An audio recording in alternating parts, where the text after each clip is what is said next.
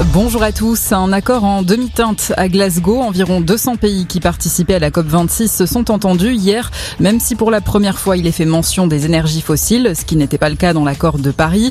Le texte signé à Glasgow se retrouve affaibli sous la pression de l'Inde et de la Chine. La sortie du charbon est abandonnée. L'accord n'appelle qu'à la réduction du charbon dans les prochaines années. Un texte jugé décevant par de nombreux observateurs. Le président de la conférence sur le climat lui-même s'est dit profondément désolé.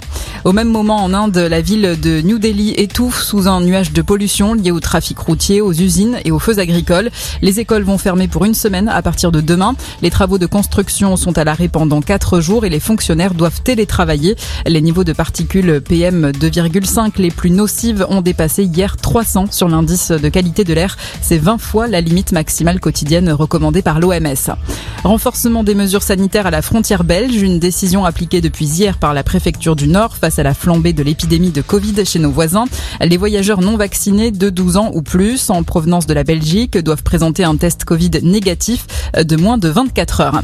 Moins d'une semaine après leur premier débat, les candidats les républicains se retrouvent ce soir pour un deuxième débat à la télévision sur BFM TV.